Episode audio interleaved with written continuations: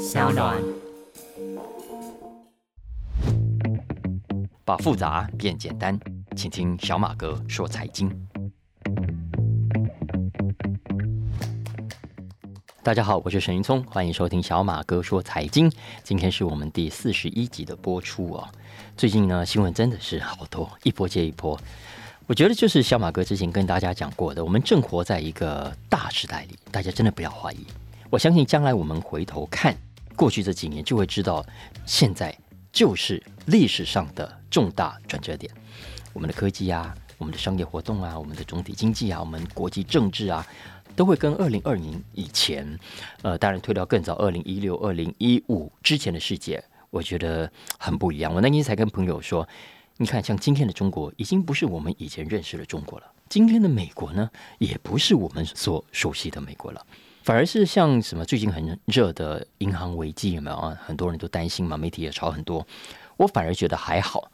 如果大家在市场上待的够久的话，就会知道，哎，在美国的银行没有大家以为的那么坚强了啊。什么倒闭啦，流动性出问题啦，真的都是金融业的日常啊，它常常会出现的。你回头看金融业的历史，就会像我之前在 FB 上曾经分享过的一张图啊，你从那个图上就可以看到，银行是常常倒闭的，只是我们平常不会去特别关注它而已。所以你不要看呢，很多银行看起来哇金碧辉煌，有没有？然后哇这个广告登的很大，莫测高深。然后呢，哇这些高阶经理人每个都西装笔挺，对，开游艇、打私人飞机，好像赚很多，对不对？其实骨子里。很多的金融机构，包括美国在内，都是啊，常常都是藏污纳垢的商业模式在里面。所以，《金融时报》首席经济学家马丁沃夫，他前阵子吧，应该就是上个礼拜而已，他在《金融时报》上有一篇专栏呢，他就写说，银行啊，就是 banks are designed to fail。OK，他照设计来说，就是会会 fail 的哈，呃，and they do，他们就真的会 fail。关于这一点，我们一般人可能没有什么概念，可是我相信搞金融的人心里一定都很有数。你看，一下这次危机啊，完全没有预警吗？完全没有人事先知道吗？当然不是啊！大家回头看新闻，就真的已经有人早在 Twitter 上就已经抛出了 SVB 的财报啊，就预警了说这可能会有问题。其他像倒掉了 Silvergate 也是啊，我相信市场上一定早就有人在放空，等在那里的。那这几天看起来风波好像慢慢缓和下来了。你看我来录这一集的前一天晚上，美股又涨回来，特别是银行股，特别是那些比较中小型的银行，哇，好像吃了威尔刚哎。第一共和跌升大反弹，昨晚涨了十一趴。然后呢？然后你觉得这一波就这样过去了吗？从此就安稳了吗？然后大家都改过自新，洗心革面，以后的银行不会再倒了吗？才怪了哈！我上个礼拜其实特别高兴一件事情，因为呢，我在一位老朋友在 FB 上就看到，呃，有他的朋友在上面留言说呢，他听了我们小马哥说财经的节目，也去读了我分享的文章。当然，他是质疑我了啊，为什么我读了文章里面漏了一段，文章里面的重点没谈哈？而且他看起来观点跟我不见得一样啊。不过我觉得这没有关系，看市场嘛，本来就是要大家看法不一样才会好玩。但我觉得高兴的是。哎，真的有听众听了节目，然后呢，会进一步去把我推荐或者我有介绍、我有转播的文章找来看。其实这就是我想做的。我打从这个节目一开始，我常常包括我之前在广播也是一样，我常常会直接把我看过的这个文章分享出来，然后贴出来给大家一起去找来看。因为呢，我我还是觉得听啊，呃，用讲的当然是一种很理想的传播跟学习方式啊。可是毕竟听觉还是有一些限制的。比方说，你看，我就只能在这半小时左右跟大家分享。时间如果太长的话，大家也未必听得下去。你看，我的制作人江明伦就一直跟我说：“不要太长，不要太长，不要太长。”一长呢，他就给我剪掉。上礼拜就是这样子啊。你看刚刚讲的那位听众听的文章，说我一段没讲，对不对？我看到了留言，有点想，哎，不对啊，我记得我这段我有讲啊。所以怎么样？所以我就跑回来问他，我说：“哎，这段我不是有讲，我怎么不见了啊？”果然他说：“因为啊，因为我讲那一段的时候口齿不清，所以他把它卡掉了，是不是？” 你看就是这样啊。我觉得声音的内容通常就是会受限于时间，常常没有办法讲的很完整。我自己是常常有这种感觉的，因为有些东西呢，可能还是要透过文字才能更完整的传达。那也才能够让听的人或者读的人理解跟掌握。而且我真的觉得有时候效率反而蛮好的啊，所以我一直想另外开一个节目来谈什么呢？来谈书，来介绍我平常看的、我喜欢看到的财经书。可是呢，我又不希望是那种大家听了节目之后呢就不用读书的那种读书节目啊。因为我我是真心相信的，我自己读书的体验，我真的很想跟大家分享阅读的这种体验啊，跟其他的方式是不一样的。没有错，听听有听的好处，但是读呢也会有读的收获。呃，所以我很希望推动的是让大家可以继续保有阅读的习惯，而且可能不只是习惯，而是能力啊。因为有些能力你久了不用，它就会退化的。阅读能力。你久没用，相信我，你会退化的啊！但如果不退化的话，我觉得大家就可以慢慢的享受到阅读的收获跟乐趣。这也是为什么大家会看到我常常会在 FB 上请同事把我谈的题目的相关连接泼上来啊！如果我记得给他的话，他从来都要催我给他。但如果这个方式是成功的话，真的有很多听众会去上网把这些文章找来看，那真的给我很大的鼓励啊！如果将来开读书节目的话，那也意味着大家可以一起来一边听节目，一边真的把书找来看啊！那我真的就太开心了啊！这礼拜我已经不怎么去看银行股了，大概我觉得就是这副德性了。当然可能还会继续搞烂摆烂，对不对？当然也有可能从此就 OK，真的好一点。而股市是一定 up and down，这个毫无疑问的啦。基本上现在财政部啦、联准会正在做的，我认为只不过就是把垃圾扫到沙发下面罢了，它并没有真正的解决问题。而就像我们刚刚讲的，银行很多的问题是没有办法真正彻底解决的。过一段时间，你一定会又会看到别的银行因为别的理由出事，啊，大家等着看好了。那如果大家关心市场呢？我这几个月倒是有在看贵重金属，贵重金属，黄金啦、白银啦、铝啦、铁啦、镍啦、铜啦等等啊。我们来先说黄金好了，黄金我来录之前看到，哎，已经跑到一盎司两千块了。创下一年来，也就是俄乌战争以来的最高点。所以你如果去年就买啊，现在的报酬率应该是还不错的。嗯，大家知道我去年呢帮台银主持了一个 podcast，叫台银问讲，你问我讲，有没有听过？没听的话可以去找来听，我我觉得蛮好的。因为台银这个节目呢，虽然只有八集，那大家听听可以了解什么叫做信托哦。呃，家里如果有长辈，可以推荐他们听一听。要不要做信托是另外一回事，但至少知道呢，我们台湾现在已经有 for 平民版的、for 庶民版的信托产品。也就是说，信托这个东西不再只是有钱人才搞的玩意儿，现在台湾也有专门针对我们一般中产阶级的家庭。的长辈所设计的信托产品，我觉得蛮不错的，大家可以去听听看，搞不好将来有机会利用得到也说不定。所以呢，我当时就想说啊，既然台银找我做嘛，哈，那我就可以拿组织费呢去买台银的黄金。结果，哎，我这个人毕竟太懒了，所以拖到现在都没有去买啊。可惜了，错过了这波行情。不过大家真的可以去注意一下，因为我看到过去这几个礼拜，美国跑去黄金市场的资金有在明显的增加。因为我们通常知道要买黄金、要投资黄金有很多选择嘛，现货啦、存折啦、期货啦、认购权啦、ETF 都可以。那我们如果从 ETF 的角度来看，美国三月份的黄金 ETF 出现了十个月来的首度哦，首度的资金净流入。这当然跟刚刚的这一波银行危机有直接关系啊。不过看起来市场上对黄金的走势是倾向比较乐观的。那除了黄金之外，还有铜 （copper） 啊，copper。大家有兴趣的话，可以可以去了解一下。因为从二零二二年下半年到现在，因为其实铜价在俄乌战争的时候大概有到一万。以上，可是后来战争一旦爆发，这个需求的预估降下来之后，就跌价了。可是现在又开始慢慢爬回来了，因为从去年下半年到现在，铜价又涨了一波。然后我看到高盛最近有个报告啊，根据这个报告，国际铜的库存量今年呢已经快速减少，创下十五年来的最低纪录。那为什么会快速减少呢？其实应该要分短、中、长期的原因啦啊。我们如果从短期来看，当然跟今年开始解封的中国有直接的关系，因为中国一旦解封，需求就起来了。所以我看到的数据是显示，中国对铜的需求量啊，上个月呢。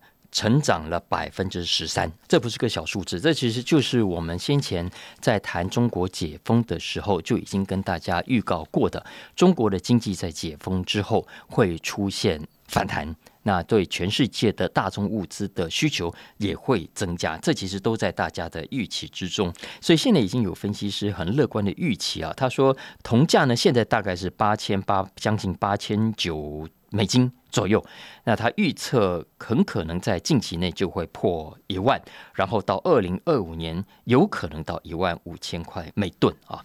那这个数字当然给大家参考，但我觉得就中长期来说，铜的需求量它是一定会成长跟增加的。为什么这么说啊？因为我们都知道，接下来我们看到的是全球地缘政治所造成的供应链的大改组，同时我们会看到很多因应气候暖化所推出的各种新的能源政策，而新能源哦，大家要知道，它等于是很多的基础设施都要重新建构啊。你看，要不要重新配输电线、太阳能啦、呃风力发电啦等等？其实这些对于呃过程中的原物料、金属的需求都会成长的，所以这个需求大家不要小看它。如果如果这个趋势继续下去的话，很多的基本物资在接下来都会非常的抢手啊！所以如果大家有关心市场的话，大家可以呃关注一下，把它当做练习来做也无妨。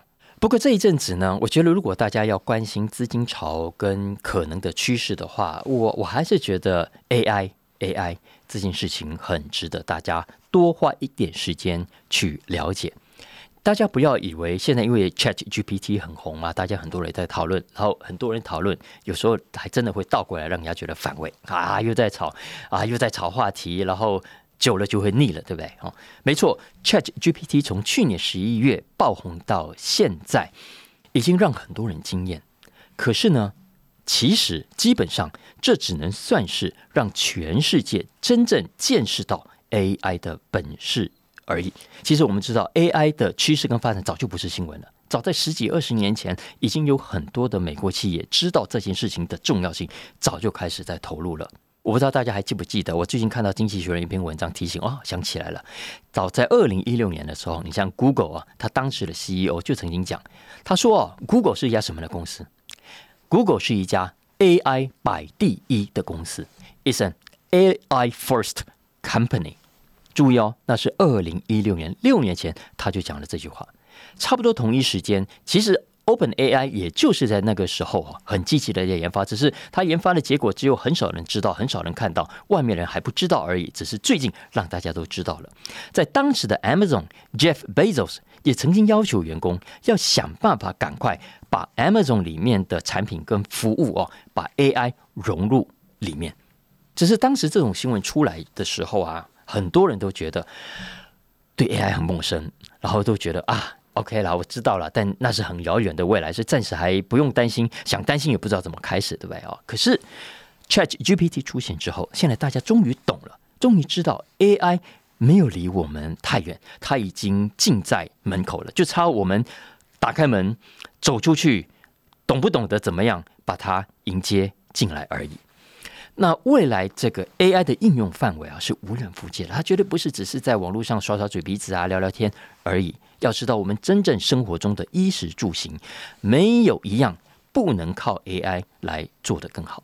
你看，比方说行好了，我刚刚最后一个是行交通，交通是大家最容易理解的。你想看未来的自动驾驶车，未来的无人公车、无人驾驶公车，然后你看到 Amazon 啦，很多做物流快递的已经在实验无人驾驶的货车啦，或者无人驾驶的那个 drone 啊，那叫无人飞机是吧？啊，等等。然后不止哦，还有海上的，只是大家没有特别去去谈这个话题啊。现在在日本啦、挪威啦、澳洲啦、纽西兰，已经都有人在实验什么呀？无人驾驶的，不管是货柜船还是渔船。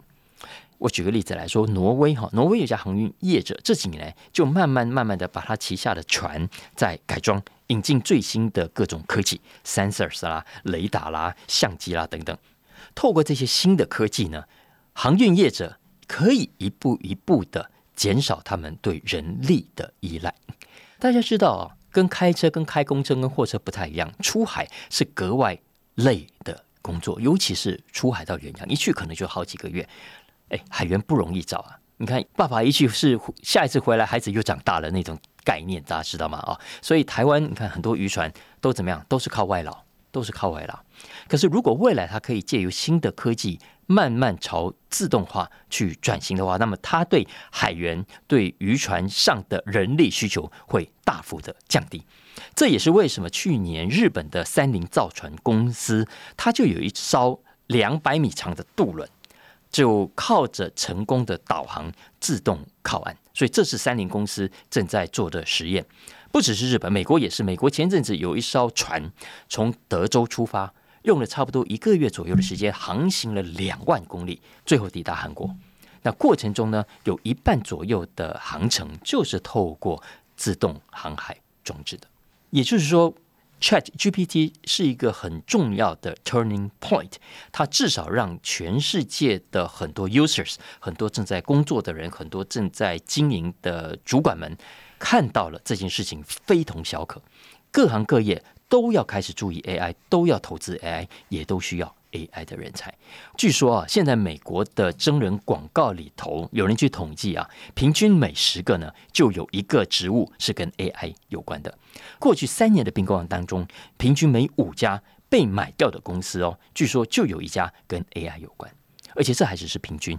基本上，企业的规模越大，它对 AI 的需求也越强烈。啊，一般中小企业也许没那个能力，就算有能力，也只能眼睁睁看着别人做啊。但大企业，它有能力、有资金、有规模，它就一定要投入这件事情。特别是那种 super tech 啊，那种大型的科技公司，哎，这些公司现在绝对不敢小看 AI 的。它不管怎样，它都不能在这场 AI 战争中缺席。所以根据统计，美国这五大科技公司，我常都叫它妈妈股嘛，哈，因为是 M A M A A、Microsoft、Amazon、Meta，再加上 Alphabet 跟 Apple 这五大科技公司。光是这五大哦，它在二零一九年的 R N D 研发经费大概是一千亿美金左右出头，但是呢，这两年 AI 太重要了，所以。大幅的增加他们的 R N D，光是去年这五家公司的 R N D 就砸了两千两百三十亿美金，三年之内你看看暴增了一倍以上，而且这还只是 R N D 哦，如果另外再加上大约一千六百亿美金的资本支出，加起来就将近四千亿，等于几乎去年这五大公司营收的四分之一。当然了，这里面不见得全部都投在 AI 里面，但 AI 绝对是最关键的投资项目。这五大为什么那么急？为什么砸这么多钱？因为大家都怕啊！大家都看过悲惨的先烈在前面了，死在沙滩上的前浪啊！你看嘛，之前那些忽视下一代新科技的，最后下场都很悲惨。柯达还记得吗？他完全忽略了数位化科技的浪潮，所以死在沙滩上了。呃，Motorola、Nokia、BlackBerry 有没有？他们都一样，完全没有料到智慧型手机的破坏性影响力，所以呢？错过了这个新的浪潮，从此呢被打到趴在地上了。也就是说，现在规模越大的公司，一想到这些前浪们，都觉得自己丢不起这个脸。大家可以去参考《经济学人》的网站哦，他最近有一篇文章是谈刚刚讲的这五大科技公司对 AI 重视的程度。《经济学人》他为了分析这些高科技公司有多么的重视 AI。特别呢，去分析了各种数据，结果他发现这五大啊，过去这四年至少吃下两百家做 AI 的公司，尤其是去年，几乎每一天呢都有一家公司被他们买走，而其中有很多就是在做 AI 的技术，而且他们不止买公司，他们也在抢人才。过去这三年啊，Google 所开出的职务当中，平均每三个就有一个跟 AI 有关。另外，像 Microsoft 还有 Apple。都很积极，尤其是 Apple 啊，Apple 它可能是所有高科技公司当中最专注在 AI 的一家公司了。因为其他公司可能还会在并其他的类型的技术，你像 Google、Amazon，他们产品跟服务包山包海嘛，还会有别的 AI 以外的东西要买。可是 Apple 呢 Apple 这两年三年都几乎很专注的怎么样去导入 AI 在他们现有的平台服务上，而且一导入之后，一买进来之后，都会设法在最短的时间内把它融入他们现有的，不管是音乐的服务啦，还是平台上的其他的服务啊。目前为止，可能你看起来规模不是很大，可是呢，假以时日，它跟商品结合之后，我觉得那个想象空间是非常非常大的。啊，我真的很推荐《经济学人》他最新这一期，也就是我昨天节目里面谈到的关于 game 的这个专题啊。因为游戏它如果未来渐渐的深入更多人的日常生活当中，它的影响力是非常大的。因为我们现在已经看到了很多的老媒体啦，很多的传统媒体。我刚刚来的时候，江明云说，他昨天听我在讲的时候，觉得老媒体跟主流媒体，我把它放在一起讲，他觉得不对，因为现在很多的老媒体。不再是主流媒体了，现在主流媒体也不再是传统媒体了，因为还真的看到，从电视啦、报纸啦、广播，它现在单一的节目、单一的频道或者单一公司的收听、收视跟订阅、收看。可能都比 YT 上或者其他平台上的单一节目或者单一网红要来的差啊，所以恐怕它可以是传统媒体，但未必是主流媒体。所以在这种情况下，你看我们所有的影音、娱乐、休闲活动，未来都会渐渐导入更多的 AI。那导入 AI 之后，那个变化跟想象空间是无穷尽的。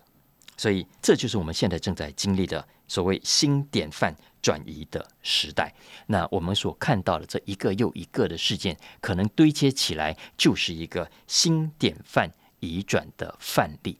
你觉得怎么可以不睁大眼睛看呢？好啦，以上就是我们今天的小马哥说财经啊。那下个礼拜是年假，对不对？其实我还没有决定好，我到底要不要来更新。我的江明伦是说可以啦，可是我不是很确定我下个礼拜的时间。Anyway。呃，如果我有来，我们就会更新；如果没来呢，那大家欢迎回头去听听我们之前的节目。如果你还是想听到，我相信很多新进来的听众朋友还没有时间回头去听。那我打从一开始就讲了，我希望我们所分享的这个新闻啊，我讲的方式是可以让大家不用太有新闻性的疑虑，而是就算未来过一段时间之后，还是可以回头去听，因为里面很多都是呃商场上的基本的方法，或者是投资上的一些观念。呃，我。是很希望它是经得起时间考验。好了，所以我很希望大家喜欢我们过去每一集的话题，当然包括今天的话题喽。所以帮我评分五星，按下订阅。特别请大家帮小马哥分享给更多的亲朋好友，推荐给大家一起来听，好吗？有任何相关的需求，也欢迎透过文字来讯息中的粉砖连接跟我们互动。我们下次再见喽。